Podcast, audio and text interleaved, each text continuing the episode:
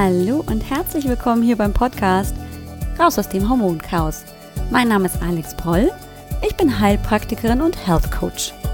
Ich freue mich wirklich so sehr, dass du heute hier bist, dass du eingeschaltet hast und wir wieder ein wenig Zeit miteinander verbringen können.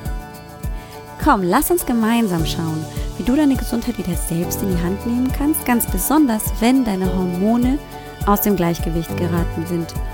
Und lass uns auch schauen, was du tun kannst, damit du dich wieder fit, gesund und ausgeglichen fühlst. Hallo, willkommen zurück. Ich freue mich riesig, dass du wieder hier bist.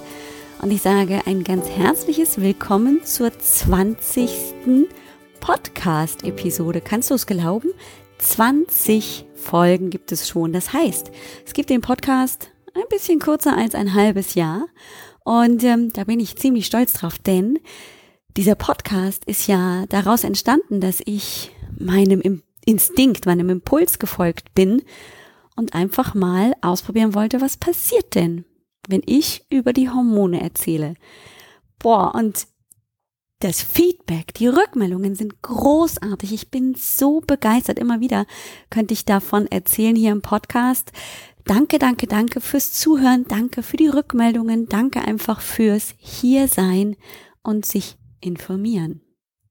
Denn genau das möchte ich mit dem Podcast erreichen, dass jeder einzelne der Zuhörerinnen und natürlich auch der Zuhörer rausgeht aus einer Podcast-Folge und sagt, ah, das habe ich jetzt verstanden mit dem Progesteron oder echt krass, das hatte ich so gar nicht im Kopf, dass mein Progesteronwert davon abhängt und dass die Symptome daher kommen.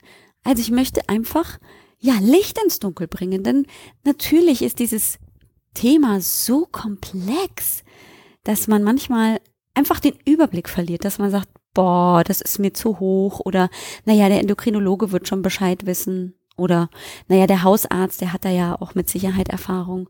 Das haben sie auch. Na, das haben die studiert. Was aber häufig in meiner Erfahrung bei den Kollegen einfach etwas schwierig ist, ist natürlich das, auf einfache Art und Weise zu erklären.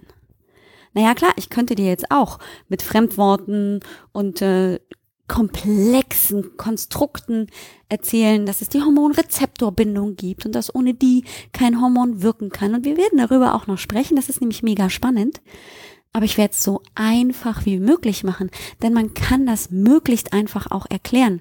Es geht nicht darum, dass wir jetzt alle gemeinsam hier im Podcast mit Fremdwörtern um uns schmeißen, um dann einfach, naja, zu zeigen, dass wir es verstanden haben. Das geht auch einfacher. Und heute möchte ich, nachdem wir jetzt in den letzten Wochen ganz viel wirklich Basics gemacht haben und ganz viel wiederholt und verbunden und verknüpft haben, wie über Cortisol, Schilddrüsenhormone, Progesteron, Östrogen, Testosteron, Insulin, Melatonin, Serotonin gesprochen haben. Halleluja, ich krieg gleich keine Luft mehr. Kommt immer wieder auch die Frage, ich erreich, mich erreichen immer wieder E-Mails, die dann ähm, die Frage stellen, ja, okay, jetzt habe ich das verstanden mit den Hormonen und ich habe den großen Verdacht, dass meine Hormone aus dem Gleichgewicht geraten sind. Aber sag mal, Alex, ähm, wie bestimmt man das denn jetzt eigentlich, dass man Hormonungleichgewicht hat, dass man Hormonmangel, Hormonüberschuss hat? Und wo macht man das? Gehe ich da zum Hausarzt? Muss ich das beim Heilpraktiker machen? Kann ich das selber machen? Und was muss ich dann hergeben? Ist es Blut? Muss man da eine Blutabnahme haben? Muss ich da irgendwo reinspucken? Geht's über den Speichel oder muss ich irgendwo reinpieseln? Also die Fragen sind einfach ja auch berechtigt. Wieso? Weil wir natürlich wissen wollen, was ist denn jetzt mit den Hormonen wirklich los? Und deshalb möchte ich heute mit dir genau darüber sprechen. Also geht es heute darum, festzustellen, wie kann man überhaupt einen Hormonmangel feststellen und wo kann man das auch machen? Also, lass uns gleich mal loslegen. Sicherlich warst du schon mal beim Hausarzt oder irgendwo beim Arzt und er hat dir Blut abgenommen und dann wurde ein kleines Blutbild gemacht, ein großes Blutbild und je nachdem, wie aufwendig dieses Blutbild gemacht wurde, wurden also unterschiedliche Blutwerte bestimmt. Da gehört manchmal dazu natürlich die Erythrozyten. Also, wie viele Erythrozyten rote Blutkörperchen hast du im Blut. Manchmal gehört dazu dann natürlich auch, wie viele weiße Blutkörperchen hast du im Blut. Also wie viel Immunsystem ist gerade aktiv. Dann gibt es Werte, die den Entzündungswert bestimmen, den CAP-Wert, das C-reaktive Protein. Das ist zum Beispiel erhöht, wenn wir eine Entzündung im Körper haben. Dann kann man die Leberwerte bestimmen, man kann Nierenwerte bestimmen und, und, und, und. Man kann ziemlich viel im Blut bestimmen. Wenn es jetzt um unsere Hormone geht, dann wird es ein bisschen schwieriger. Ja, wir können im Blut Hormone bestimmen. Da gibt es aber einen Unterschied. Es gibt nur wenige Hormone, die frei im Blut umeinander schwimmen. Die meisten Proteine, nein, die meisten Hormone sind an Proteine, an Transportproteine gebunden. Das heißt, die brauchen sowas wie ein Taxi, um von A nach B zu kommen. Und dazu gehört nämlich das Estradiol und das Estriol, das sind zwei Östrogene, das Progesteron, das Testosteron das Cortisol und das DHEA. Das sind gebundene Hormone. Das heißt, die haben eben dieses Taxi, dieses Transporthormon, an das sie gebunden sind. Und das ist ein Problem für uns.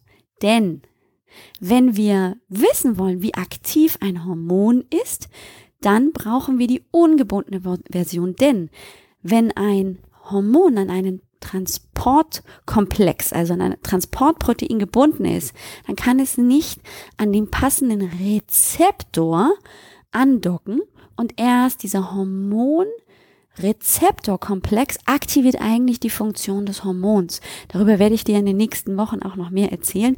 Stell dir es nur so vor, ohne einen geeigneten Schlüssel kommst du auch nicht in das Haus rein. Und erst, wenn das Hormon mit dem Rezeptor zusammentrifft, praktisch das den Schlüssel umdreht, öffnet sich die Tür und die Wirkungen der Hormone können stattfinden. Was wir auch im Blut eben feststellen können, sind die freien Hormone, aber nur ein Teil der freien Hormone. Und zwar sind das das Testosteron, das T4 und das T3, also die Schilddrüsenhormone. Das ist ganz wichtig für uns jetzt schon im Kopf zu behalten, dass die Schilddrüsenhormone frei im Blut unterwegs sein können. Die nennen sich dann FT3 und FT4 für freies T3 und freies T4. Die laufen auch gebunden rum, aber man findet sie eben auch frei im Blut. Auch noch nachweisbar im Blut sind Antikörper, die Transportglobuline, also die Proteine, die eben Hormone binden. Die Schilddrüsenhormone haben wir gerade schon genannt. Und Hypophysenhormone. Das wäre zum Beispiel das TSH, das FSH und das LH. Also das TSH ist das Thyroid-stimulierende Hormon, also das Hormon für die Schilddrüse. Das FSH ist das Follikelstimulierende Hormon, um die Bildung von Östrogen anzuregen. Überhaupt im Eierstock oder im, im, im, im Hoden zu wirken. Das LH ist das luteinisierende Hormon, das initiiert die Progesteronfreisetzung. Also, das sind alles Hormone, die kommen praktisch vom übergeordneten Chef, von der Hypophyse, vom, also, äh, wir haben ihn Abteilungsleiter, haben wir ihn damals genannt. Ähm, die können wir im Blut nachweisen. Und das ist ganz wichtig, denn zum Beispiel bei einer Schilddrüsenunterfunktion brauchen wir diese Blutwerte, den TSH-Wert, den freien T3-Wert, den freien T4-Wert. Und dann gibt's noch sowas Schräges wie das Reverse T3, das ist also das reversible T3, das auch noch mit ein Indikator sein kann, wenn ich eine Schilddrüsenunterfunktion habe. Okay, also wir haben jetzt gerade das Blut angeguckt und haben mitbekommen, hm, also wir haben vor allem die Problematik, dass die Hormone, also die wichtigsten Hormone, zum Großteil gebunden sind und wir also nicht auf die aktive Form Rückschlüsse ziehen können. Im Speichel, also wenn ich so ein bisschen rumspucke, befinden sich die freien Hormone. Hm? Das ist ja ein Gewebe, also das produziert unsere, produzieren unsere Speicheldrüsen und dort befinden sich auch in ganz geringer, aber in freier Menge diese Hormone, nämlich Estradiol, Estriol, Progesteron, Testosteron, Cortisol, DHEA und Melatonin.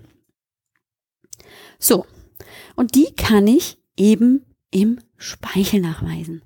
Und wenn ich jetzt wissen möchte, wie aktiv ein bestimmtes Hormon ist, kann es unter Umständen sein, dass ich ein absolut unauffälliges Blutbild bezüglich meiner Hormone bekomme.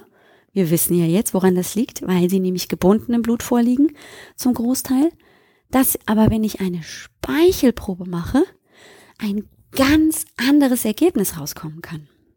Und das ist ganz, ganz wichtig im Kopf zu behalten. Die Problematik ist nämlich, dass bis auf das Cortisol die Schu schulmedizinische Notwendigkeit für eine Speicheltestung noch nicht gegeben ist. Das heißt, die Ärzte stehen dem häufig sehr skeptisch entgegen und die Krankenversicherung, die gesetzlichen Krankenversicherungen auch. Und hier kommt eben das zum Tragen, dass häufig genug eben bei mir Klientinnen anfragen und sagen, ja, aber ich habe ja ein Blutbild. Da sind die Hormone bestimmt worden. Können wir denn das Ergebnis für die Zusammenarbeit, fürs Hormoncoaching geben, nehmen? Und äh, da muss ich leider immer sagen, naja, es ist nicht so aussagekräftig, wie wenn wir mal in den Speichel gucken würden. Und hier können wir mal die Vor- und die Nachteile von beiden ähm, Speichel- und Blutproben einfach mal anschauen. Naja, einer der Nachteile, wenn ich eine Blutprobe nehme, wenn ich also über das Blut die Hormone bestimmen lasse, ist, ich muss in die Praxis gehen, muss mir Blut abnehmen lassen. Und noch eine wichtige Sache ist, zu einem bestimmten Zeitpunkt wird das Blut abgenommen. Und daraus werden dann alle Werte bestimmt.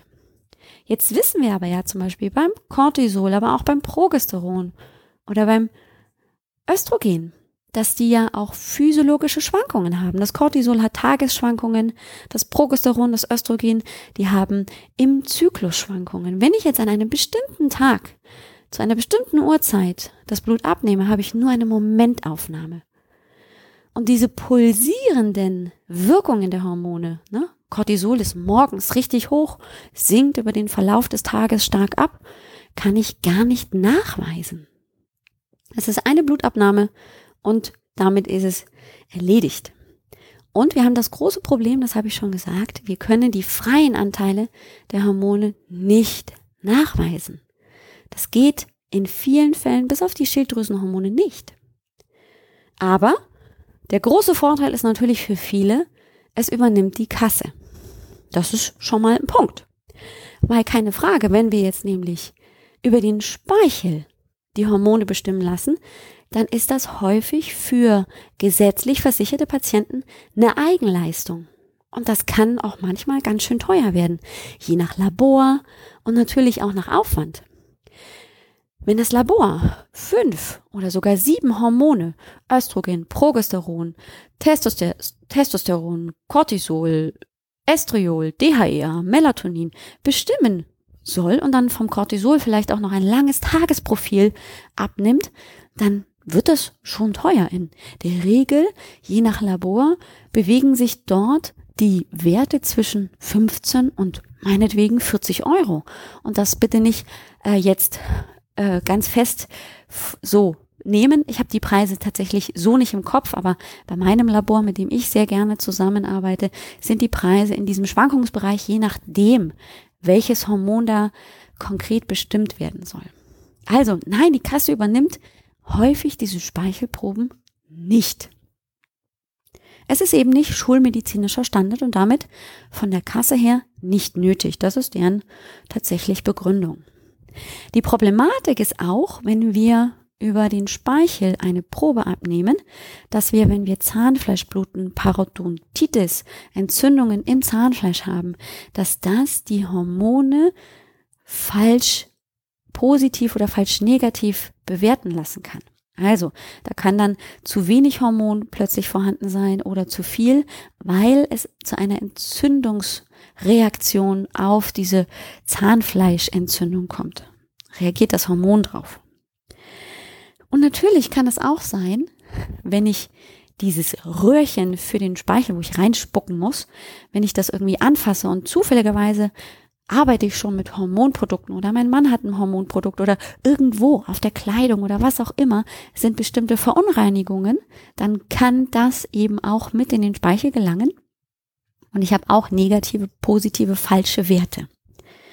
Das ist aber tatsächlich ein eher, ja, unwichtigeres Problem, denn man kann bei den Speichelproben, wenn man das abnimmt, auch Handschuhe anziehen, also Plastikhandschuhe, diese synthetischen Einmalhandschuhe, die sie eben auch im Krankenhaus oder wo auch immer heut, heute haben. Und dann kann ich dem entgegenwirken.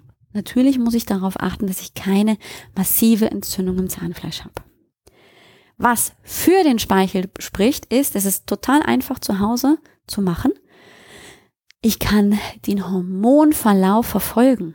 Ich kann zum Beispiel der Klientin sagen, du machst einmal eine halbe Stunde nach dem Aufstehen einfach eine Speichelprobe fürs Cortisol und dann nochmal zwei Stunden später fürs Cortisol, dann nochmal fünf Stunden später fürs Cortisol und dann vielleicht nochmal nachmittags. Das heißt, man hat eine Verlaufskontrolle und kann dadurch auch den Verlauf des physiologischen, jetzt in meinem Körper stattfindenden Ausschuss von Cortisol zum Beispiel verfolgen.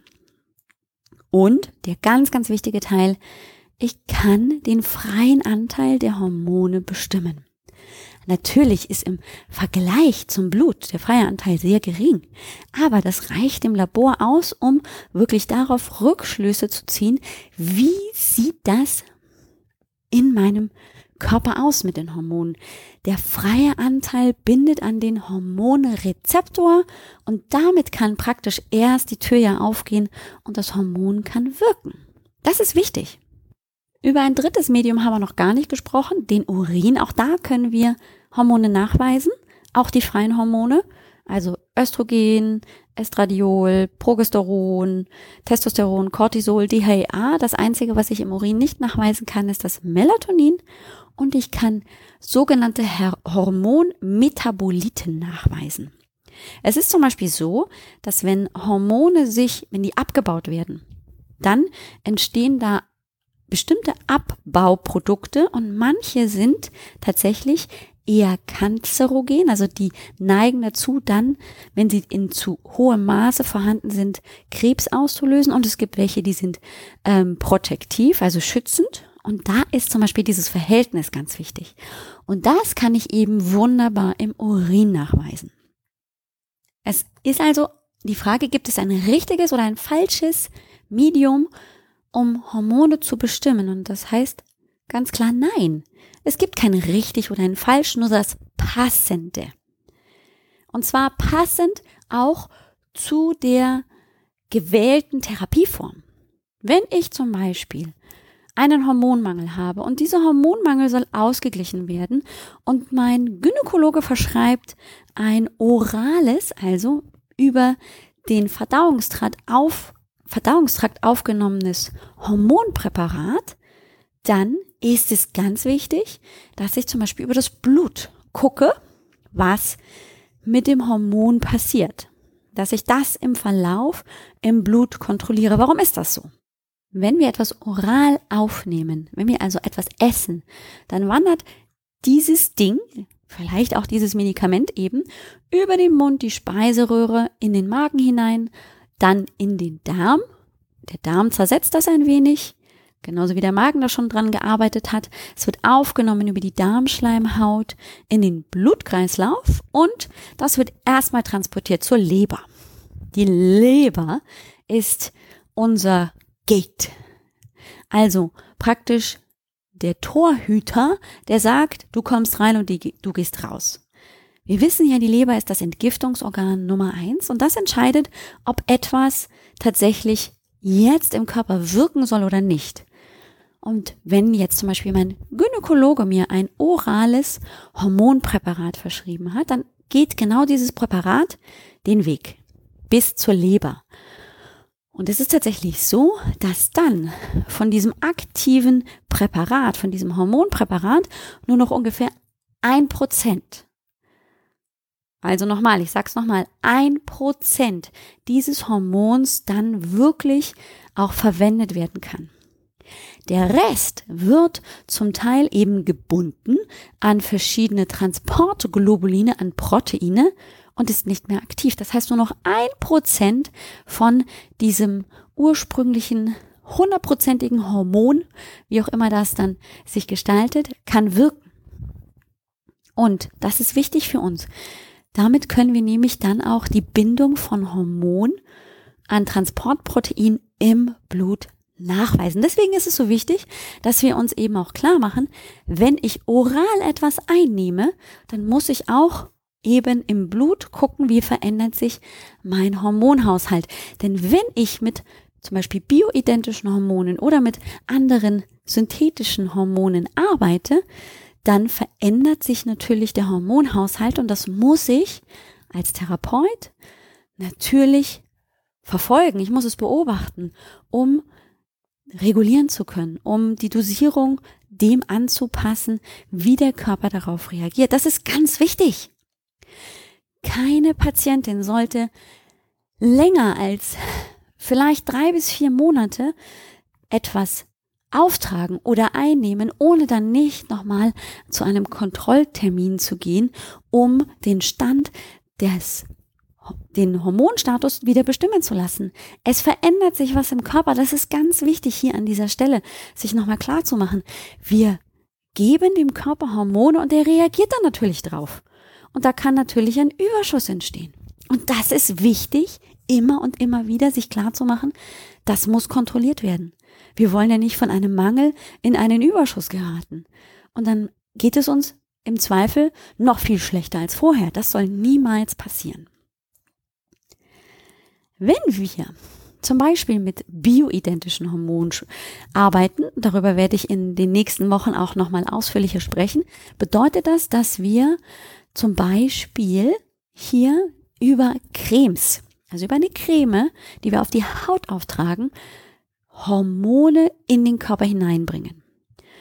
Wir haben in der Creme, in der Creme gelöst ein Hormon und dann weil das fettlöslich ist, auch das Hormon, das sind sogenannte lipophile Steroidhormone, kann praktisch, weil es ein Fettträger ist, die Creme ist dann also ein Fettträger, kann die Haut das Hormon aufnehmen, nimmt es direkt im Gewebe auf und kann dann praktisch über das Gewebe das Hormon in die kleinen Kapillaren und praktisch im Gewebe in den Blutkreislauf zuführen. Das ist praktisch, wir umgehen die Leber. Die Leber ist damit nicht mit drin in diesem, du darfst rein und du darfst nicht rein, sondern es ist direkt im Gewebe drin und damit kann der Körper dann direkt arbeiten. Das heißt, das Hormon bleibt frei und kann damit gut genutzt werden, um diese Hormonrezeptorwirkung zu aktivieren. Also, gibt es nur die Frage, mit was möchte ich möglicherweise meinen Hormonmangel, mein Hormonungleichgewicht ausgleichen? Möchte ich was oral einnehmen? Dann brauche ich die Blutanalyse.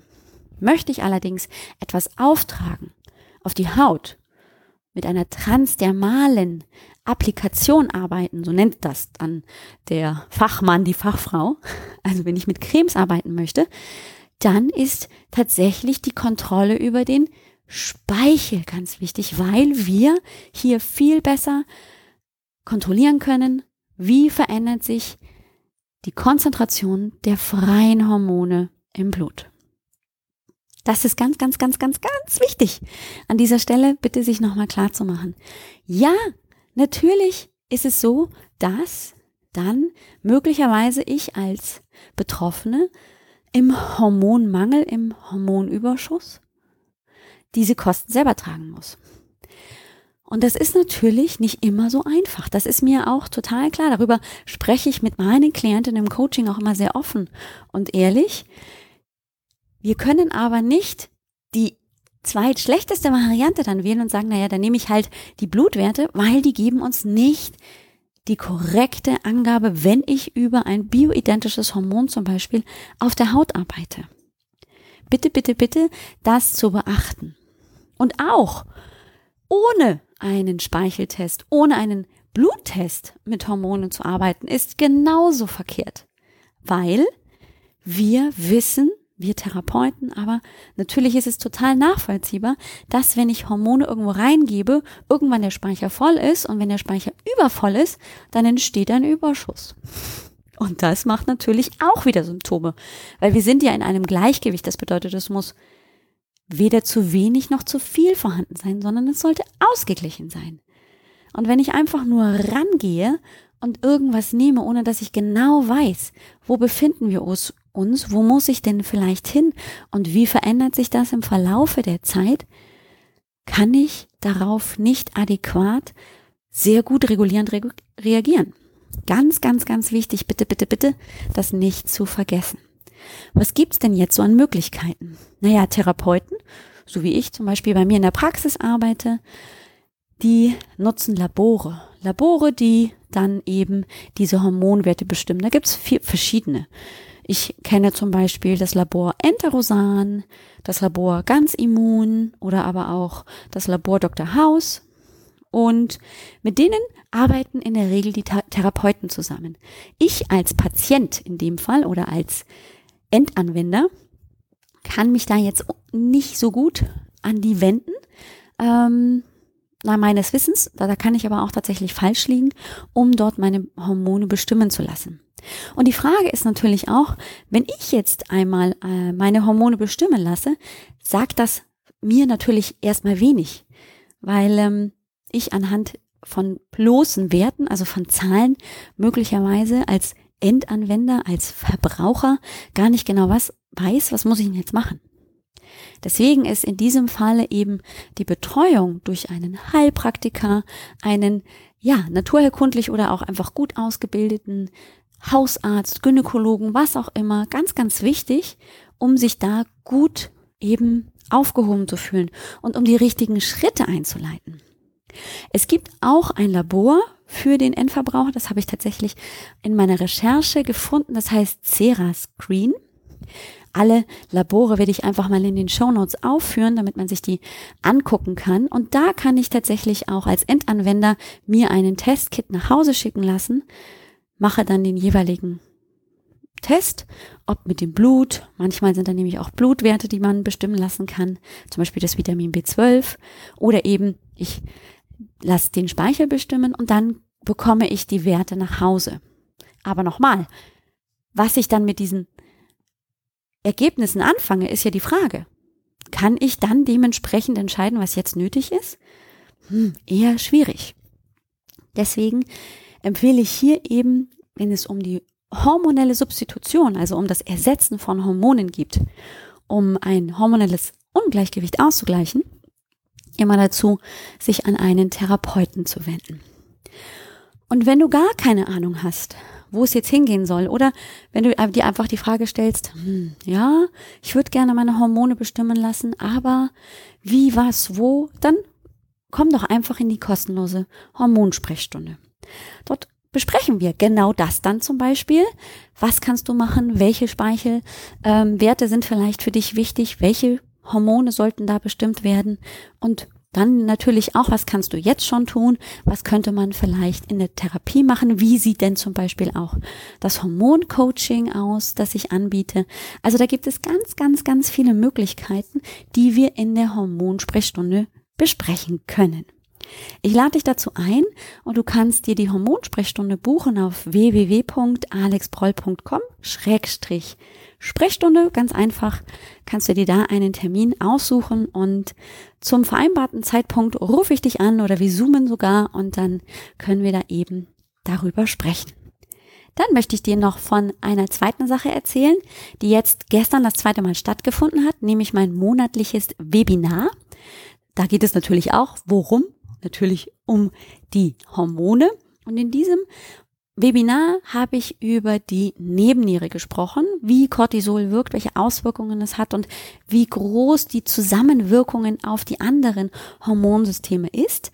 Und du siehst es. Ein Webinar ist ja etwas, was man auch sieht, weniger nur hört. Und deswegen lade ich dich auch ganz herzlich ein, da mal zu gucken auf ähm, meiner Seite www.alexbroll.com-webinar-Anmeldung.